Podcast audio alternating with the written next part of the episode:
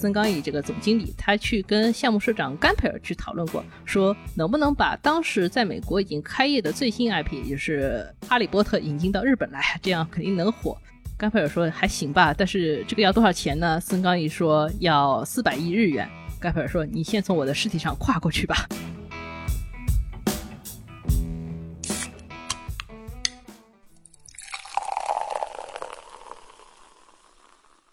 这里是商业就是这样。大家好，我是肖文杰，我是冰清。不知道大家这个十一假期过得怎么样啊？反正我们是看到很多人都在外面玩。旅游这个方面，我们感觉在疫情的这个背景下面，似乎还是大城市的消费者相对有利一点，因为他们至少不缺旅游的目的地，对吧？如果不能出省出市的话，至少室内还有的玩。呃，像上海人可以去迪士尼乐园。那北京的市民当然可以去新开的环球影城。怎么说？就是不管是迪士尼还是环球影城，我对这种主题乐园一直都没什么兴趣。因为我也去很多城市旅游过，也学习生活过，都有很多机会去玩这些项目，但是最后好像都没有去成。但肖老师，你好像就比较能够接纳这种项目。对，就是在主题乐园里边能够享受那种泡泡般幸福快乐的感觉。这个还是肖老师吗？我觉得我应该是这个消费者群体里面的少数派吧，就因为大部分的消费者好像对于主题乐园这个生意还是比较买账的。我们看了一些数据啊，就是在十一长假期间刚刚开业的这个北京环球影城表现就很好。官方数据是说，平均每天会有超过两点五万人进到环球影城里面去，其中半数以上是外地的游客。这些外地游客呢，顺便还给整个北京环球度假区呢带来了百分之十五以上的消费增长。就是非门票这个部分，而且如果大家前段时间关注了北京环球影城的新闻呢，就会知道这段时间的门票其实是非常非常难抢的，感觉大家也是在排除万难的休假呀。排除万难，应该 我们有很多北京的同事前段时间也是都在讨论这个抢票的问题。那如果从商业的角度来看，北京环球影城这个项目，呃，虽然不能说是排除万难啊，但也是好事多磨了。从有这个意向到最后开业，其实是花了整整二十年。关于这个漫长的过程呢，之前我们的节目里提到过一些，更多的细节其实有些不适合现在聊，有些也现在没有披露，所以我们今天就不准备详细的来讲北京的环球影城。另外一方就是与这个话题有点相关的上海迪士尼项目的筹建故事，倒是有播客聊过。我们的同事吴洋洋呢，之前也写过一些相关的稿子，我们会在 show notes 里面给大家指路，但是今天也不聊。哎，这个这也不聊，那也不聊，那今天我们到底聊什么呢？我们想讨论的是一个很经典的问题，就是主题乐园到底是不是个好生意？因为我们看得到，虽然主题乐园是一个舶来品，但是除了环球影城和迪士尼以外，国内这两年其实有个主题乐园的建设潮。所以这生意本身是很热闹的。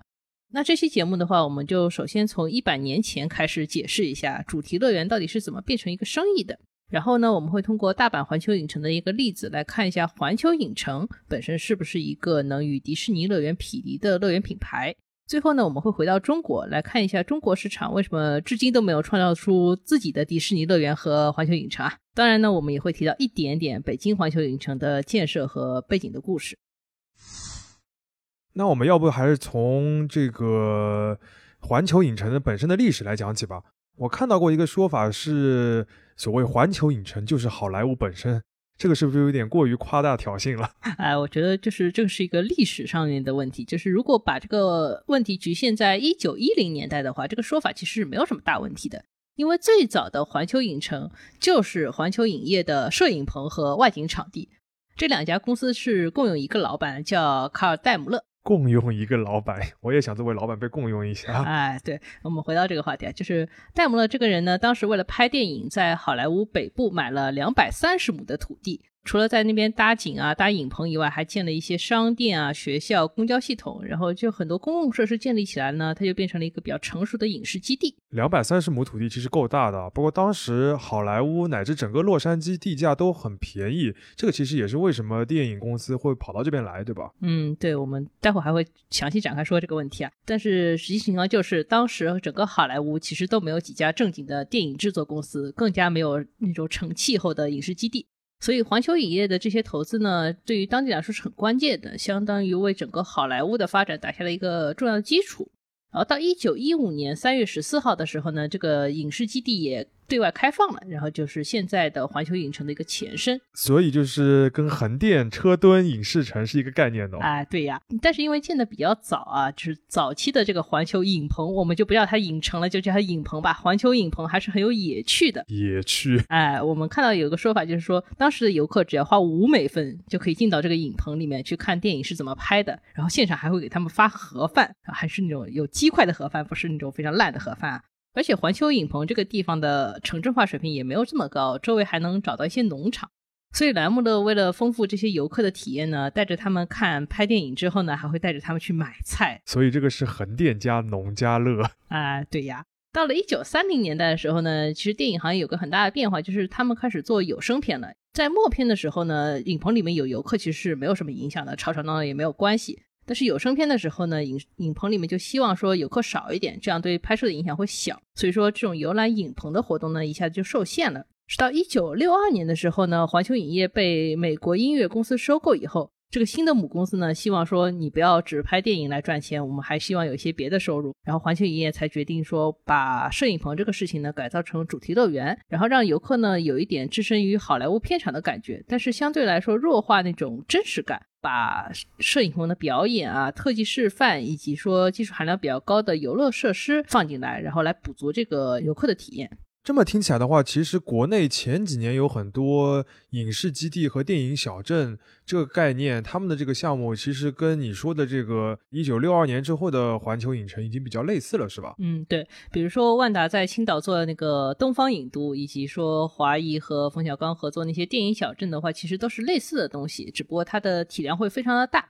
比如说像东方影都这种项目的话，里面跟电影直接相关的部分就有两千亩，就不是两百三十亩这种概念了。然后这个东方影都的规划里面包含了五十二个摄影棚，然后还有大量的置景车间和后期制作的工厂。东方影都我是路过过的，它真的非常大，有那种双向八车道的那种大马路，八车道。对，然后还有环岛，环岛上面还会写着巨大的招牌 啊。对，就是由万达这样的地产商来主导项目呢，一般就是它不是一个纯粹的影棚或者是一个影视基地的概念，它会把项目变成一个非常复杂的综合体。除了影棚以外，还会包括类似于商场啊、商铺啊、住宅、写字楼、酒店等等一系列的配套。这些商业地产的部分呢，其实是在东方影都里面是电影部分的两倍大，也就是四千亩。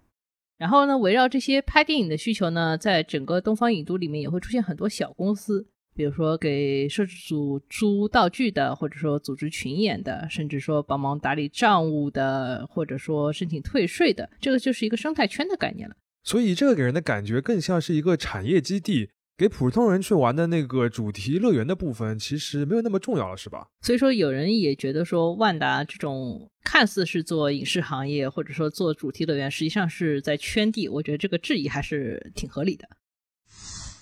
如果说刚才那种从影棚出发的主题乐园属于一个早期的粗糙版本的话，那现在这个成熟版本的主题乐园应该是什么样子的？嗯，这个时候我们其实可以提到迪士尼乐园的一个早期理念了。迪士尼为什么想做主题乐园的话，其实有好几种说法，其中有一个比较流行的说法，我给大家讲一下。有一次，迪士尼先生就是德迪士尼，然后他带着他的两个女儿去洛杉矶的一个公园玩。他两个女儿呢去做旋转木马了，然后迪士尼先生呢没有跟他们一起上去玩，可能是他觉得这个项目太过低幼了，不适合自己啊，反正没有跟两个女儿一起享受这个快乐。但是呢，迪士尼先生自己觉得非常不幸福，不幸福。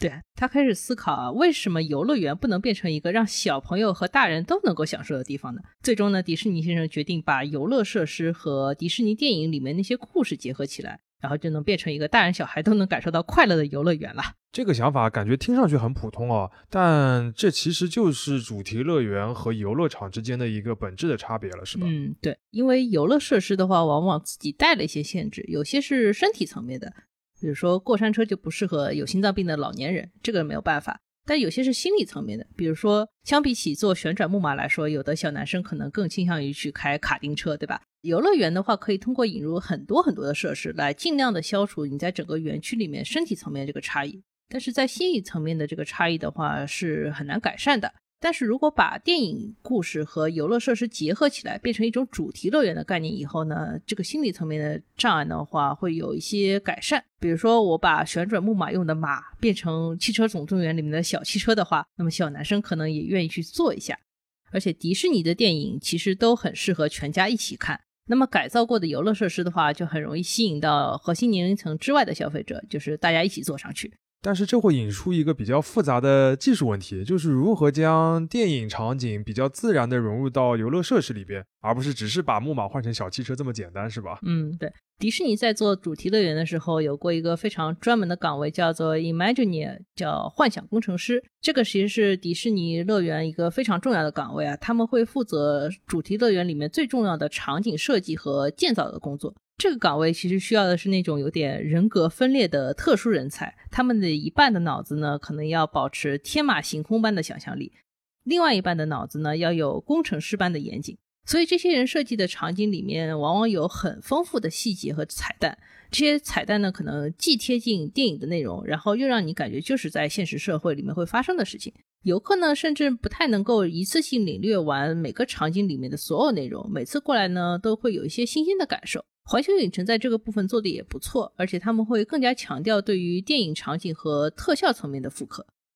当然，跟电影的强挂钩会带来另一个问题，就是和 IP 的这个强绑定。走进迪士尼乐园，你就会期待有米奇、米妮或者有加勒比海盗；而走进环球影城，你就会觉得一定会有哈利波特。这个是消费者能够获得的很明确的预期。我前两天问一个上海迪士尼的年卡用户，为什么他会经常去啊？他说就是因为那里面有唐老鸭和烟花秀。这个我也很有体会啊，就是这些核心的久经考验的 IP 确实是不太一般。你不要以为米老鼠、唐老鸭这种已经过时了，现在小朋友还是能够几分钟就爱上。而且我知道有很多狂热的爱好者，即使是成年了之后，他们也会满世界的追这个主题乐园里面的那些人物的巡游。嗯，当然，如果这些 IP 本身变得没有新意了，或者说失去吸引力了。消费者为它而来的冲动呢，当然就会少一些，而且不像电影，可能一两年就会做一个续集啊。主题乐园里面的游乐设施改造是很重的硬件成本，调整一次的话耗费很大。迪士尼先生曾经提出来说，迪士尼乐园应该是一个永远不可能真正完成的项目，它是一个一直在发展的、一直都要新增元素的地方。它这个想法的核心呢，肯定是要不断的创新，对吧？但是创新对于主题乐园来说，就是要花钱。那我们接下来就要聊聊这个为了创新而花钱的部分。就虽然商业模式是相通的，但我们前面聊迪士尼聊的比较多，我们现在来举一点环球影城的例子。我自己去过大阪的环球影城啊，印象还是非常好的，尤其是哈利波特的那个部分。但后来我看资料发现说，这个影城其实。它是从连年的赤字当中恢复过来的，这个故事还有点小传奇。就日本环球影城刚刚开张的头几年啊，客流和收入情况也是挺好的。但是呢，它之后连续受到了几个打击，一个是二零零八年的全球金融危机，然后呢，还有一些公共事件的影响，然后到二零一零年的时候，这个公园的情况就不是很好了。结果二零一一年，日本又连续遭到了大地震和福岛核事故的冲击，这个对于整个旅游业来说就是一个噩耗啊。当时日本环球影城的总经理叫森冈义，他甚至说再不扭转局势，这个项目肯定就要破产了。当时的局面呢，其实也跟环球影城早期在海外的一个经营策略有关系。日本和新加坡的两个环球影城，其实跟环球影业，也就是这个拍电影的母公司之间，只有一个 IP 授权的关系。实际上，运营乐园的公司呢，都是当地的本土企业。相当于美国的环球影业那里是旱涝保收的去拿分成或者说每年的授权费，然后本土的运营方呢就一边要融资啊还贷款啊，一边要拼死拼活来吸引客流。相比之下呢，迪士尼在海外的运营模式呢就会重一些。迪士尼乐园倾向于通过一个合资公司来管理项目。迪士尼在巴黎、香港和上海迪士尼乐园里面的持股比例都在百分之四十以上。上海项目其实是最低的，也有百分之四十三。嗯，我听说这个四十三也是中国方面强烈要求之后才达到了这个比较低的水平。对，但是还是一个合资公司嘛。然后迪士尼的乐园里面只有一个特例，就是东京迪士尼，它是跟环球影城比较类似的 IP 授权运营项目。但是这其实是迪士尼在权力交替期，就是比较动荡时候出现的一个 bug。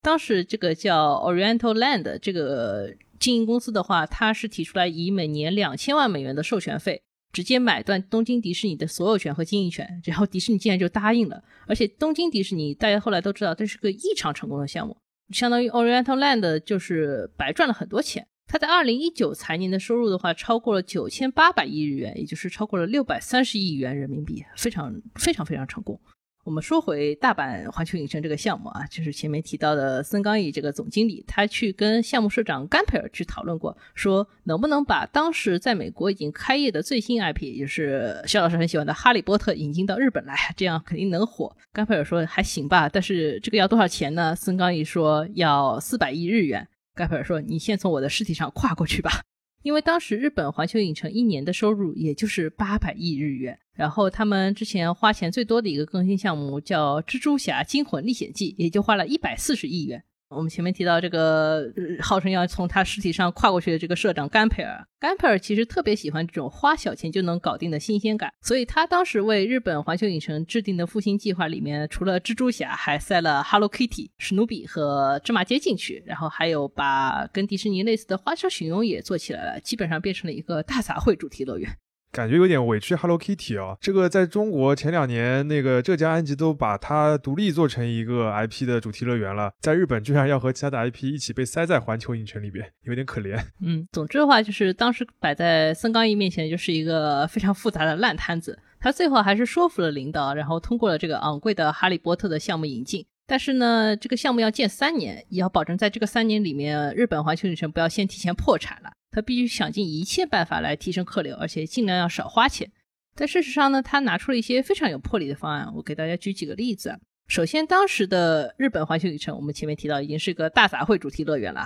然后森冈义就干脆转变定位，让这个项目从一个电影专卖店变成一个娱乐买手店。市面上什么火，他们就引进什么。所以在这个项目里面呢，划了一块地方，专门用来呈现日本的原创 IP，叫枯竭盼园区。然后这个里面出现过怪物猎人，还出现过进击的巨人啊。我去的时候就是进击的巨人的那个时期。其次的话，日本环球影城里面原本适合小朋友的项目呢不是很多，森冈义就特别强化了怎么吸引三到六岁小朋友的家庭。二零一一年我们前面提到不是一个很好的年份，但是森冈义是借着大地震的由头，他搞了一次关西儿童免费入园日。还在下半年的话，又搞了一个万圣节的恐怖营销，就是万圣节的那一天啊，整个日本环球影城的游客数量超过了四十万人，所有的项目都是里三层外三层，全部都是人。哎，日本人真的是很喜欢玩鬼屋这一套。哎，对，鬼屋还是蛮有吸引力的。最后还有一个例子，就是在二零一三年的时候，二零一三年是个什么日子呢？就是日本环球影城最大的竞争对手，前面异常成功的东京迪士尼，它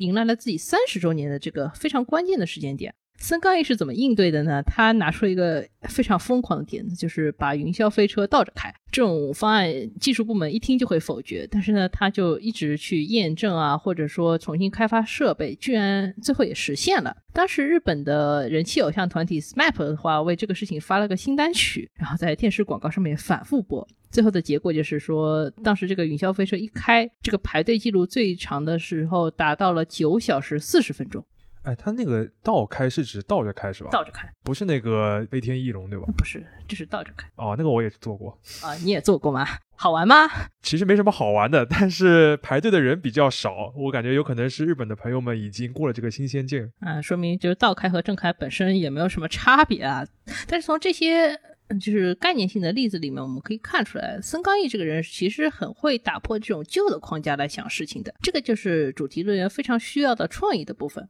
而且呢，森冈义不要看他脑洞这么大，他其实是一个理工科背景的人，很多想法背后呢都经过了很严密的计算，觉得可行才去做的。比如说《哈利波特》这个项目呢，他当时给社长 Gamber 用三个模型。同时算过预期的客流量和收益率，确认了就是无论怎么样都能赚钱，所以他才是力推这个项目的。当然啊，折腾了这么一大番之后呢，日本的这个大阪环球影城最后的结果也很好啊，就是环球影业发现它这么赚钱，就把它买了回来。他二零一五年的时候花了十五亿美元买下了百分之五十一的股份，到了二零一七年的时候，他又花了二十三亿美元买下了剩下的百分之四十九的股份，所以现在它是一个环球影业的全资的子公司了。在二零一七年那一年，日本的环球影城已经是全球第四大的主题乐园了。顺便一提的话，就是目前在北京的环球影城项目里面，环球影业相当于一开始的持股比例就有百分之三十，然后本土的运营方叫北京首环文化，它的持股比例大概是百分之七十。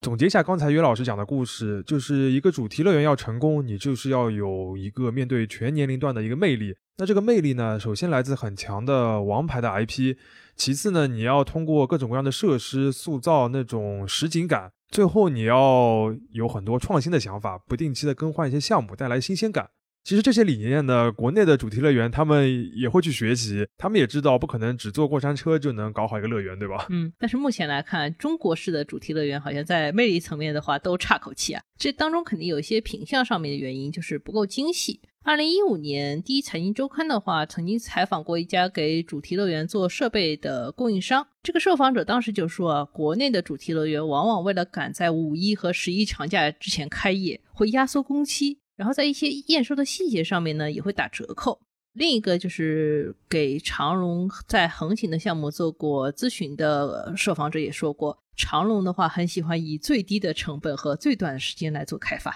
这个听上去跟房地产开发商造房子追求高的周转已经是很类似的思路了。啊，对呀，我另外查到过一个主题乐园的很重要的行业指标，叫投资强度，也就是用公园的总投资除以总面积算出来一个数字啊。之前我们的同事，也就是第一财经杂志的记者吴洋洋，在一篇稿件里面提到过，在投资强度这个指标上面，迪士尼和环球影城的话，肯定是在第一梯队的。他们会为每平米的土地花两万元人民币搞建设，或者是配人力、配物力、配各种设备。然后像香港的海洋公园和长隆这种开发商呢，处在第二梯队，他们愿意为每平米土地花八千到一万块。然后这两年最热衷于去炒主题乐园概念的公司，比如说像方特啊、万达，其实投资强度就只有五六千块了。之前很专心拍电影的华谊，这两年做的几个电影小镇的话，实际上的投资强度是更低的，只有四千块钱左右。啊，这个差距其实还是很大的，即使是第二梯队，也只有迪士尼和环球影城的一半。啊，对，投资强度整个比较低的原因呢，除了这些公司不像迪士尼那么有钱以外，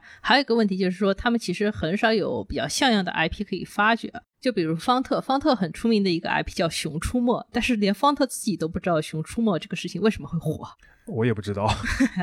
内部人好像觉得说，正好是因为出生在了一个缺乏优质国产动画片的时间点，它其实没有什么真正的吸引力。但是呢，他们还是硬做了一个以《熊出没》为主题的主题乐园，我就觉得很迷惑。另外呢，在不管是在中国还是外国，主题乐园很容易被诟病的另一个问题就是高价的连带销售，比如说住宿啊、餐饮、衍生品这些东西都很贵。上海迪士尼的话，之前因为能不能自带食物的这个问题，就是打了官司，最后呢打破了它在全球的一个惯例。然后北京的环球影城在开业之前呢，媒体因为找不到什么关注点，大家都去关注那个很贵的餐。这个背后呢，可能就反映了一种心态，就是虽然大家能够接受主题乐园卖很贵的门票，但是不代表说对于其他消费的价格就不敏感了。这个背后可能是消费者的一种心态啊，就是我们虽然能接受主题乐园门票很贵，但不代表对于其他的那些消费品的价格就不敏感了。看到过一个福布斯杂志的说法，就是说迪士尼乐园的门票钱其实刚好够它覆盖运营的成本，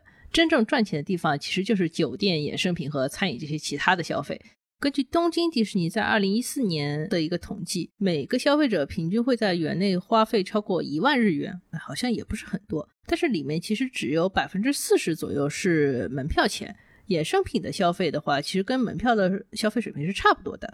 我们再举个例子，就是同一年巴黎迪士尼，巴黎迪士尼没有公布很细的一个收入结构，但是它的酒店收入占到了整个项目收入的四成左右，其实是很高的一个比例。但是中国的主题乐园对于门票的依赖程度就要高很多。我们看到咨询机构沙利文在二零一八年提出了一个数字，是中国的主题乐园门票收入的在整个收入里面占比大概是百分之七十，是一个不太健康的结构啊。这个当中很重要的原因就是衍生消费品卖不动，背后的原因呢还是因为 IP 吸引力不够强。啊，这个也很好理解啊。消费者去环球影城里边买魔杖、买那个巫师袍、喝黄油啤酒，不是因为这些东西好，是因为这个魔法世界整个的故事设定体系是非常严密完善的，所以他愿意嵌到这个环境里面去买这些东西。但是消费者去到了一个《熊出没》的电影实景再现的一个地方，他有什么可以去买的东西呢？或者说这个场景有什么可以延展的空间呢？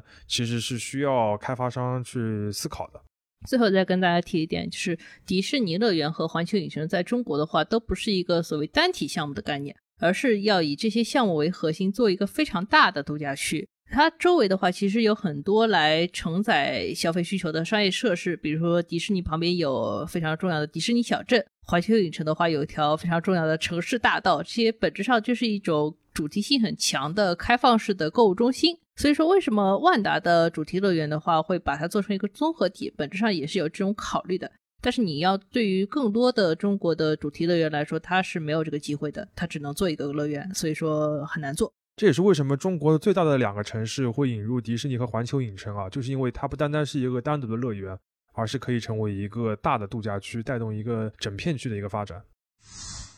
最后，我们探讨一个问题啊，就是中国式的这个主题乐园里边，似乎总是特别强调中国元素。像北京环球影城为什么花了二十年时间落地，其实跟这个问题也有一点点关系，是吧？嗯。简单来说，北京环球影城这个项目的方案，其实在二零零三年就已经报到当时的国家发展计划委员会了，但是一直没有回音啊。二零零六年的时候呢，国家又开始严控主题乐园的建设，所有的新建项目要经过国务院的审批才能通过。然后，中国主题乐园研究院这个院长叫林焕杰，是一位非常资深的行业从业者啊。他在接受我们这次采访的时候就说，当时叫停主题乐园建设潮的话，不是因为这些主题乐园太多了，或者说它不能赚钱的问题，主要就是担心外国文化的入侵。然后在北京环球影城这个案例里面，我们还是能够看到中美双方就中国元素的比例到底要放多少争论来争论去。中方最早是想把类似于像是大闹天宫啊、哪吒闹海、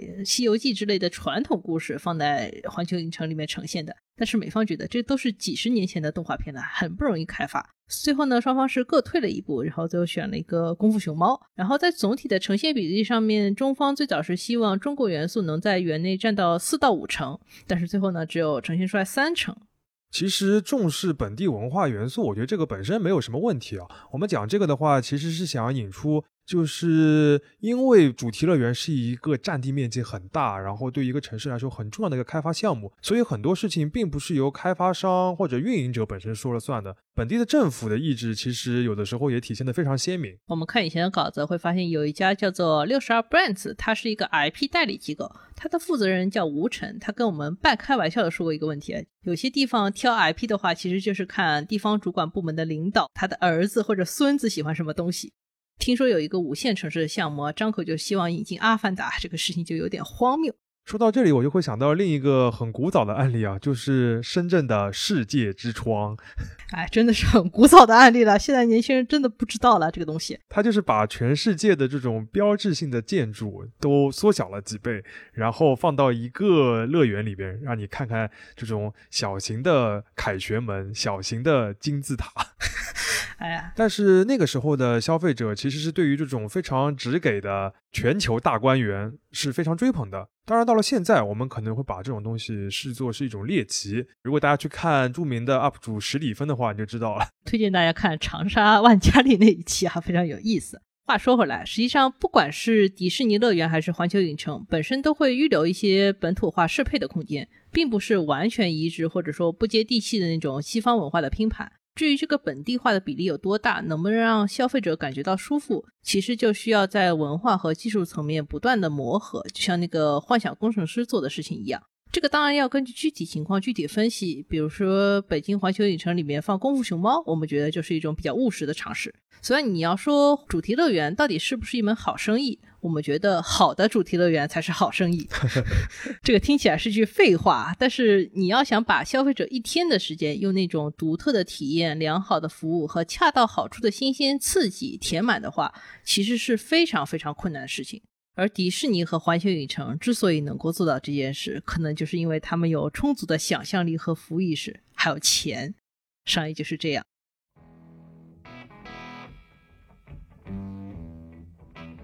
感谢收听这一期的商业就是这样。你可以在苹果播客、小宇宙、喜马拉雅、网易云音乐、QQ 音乐、荔枝等平台收听我们的节目。微信公众号“第一财经 eMagazine” 也会推送每期节目的内容。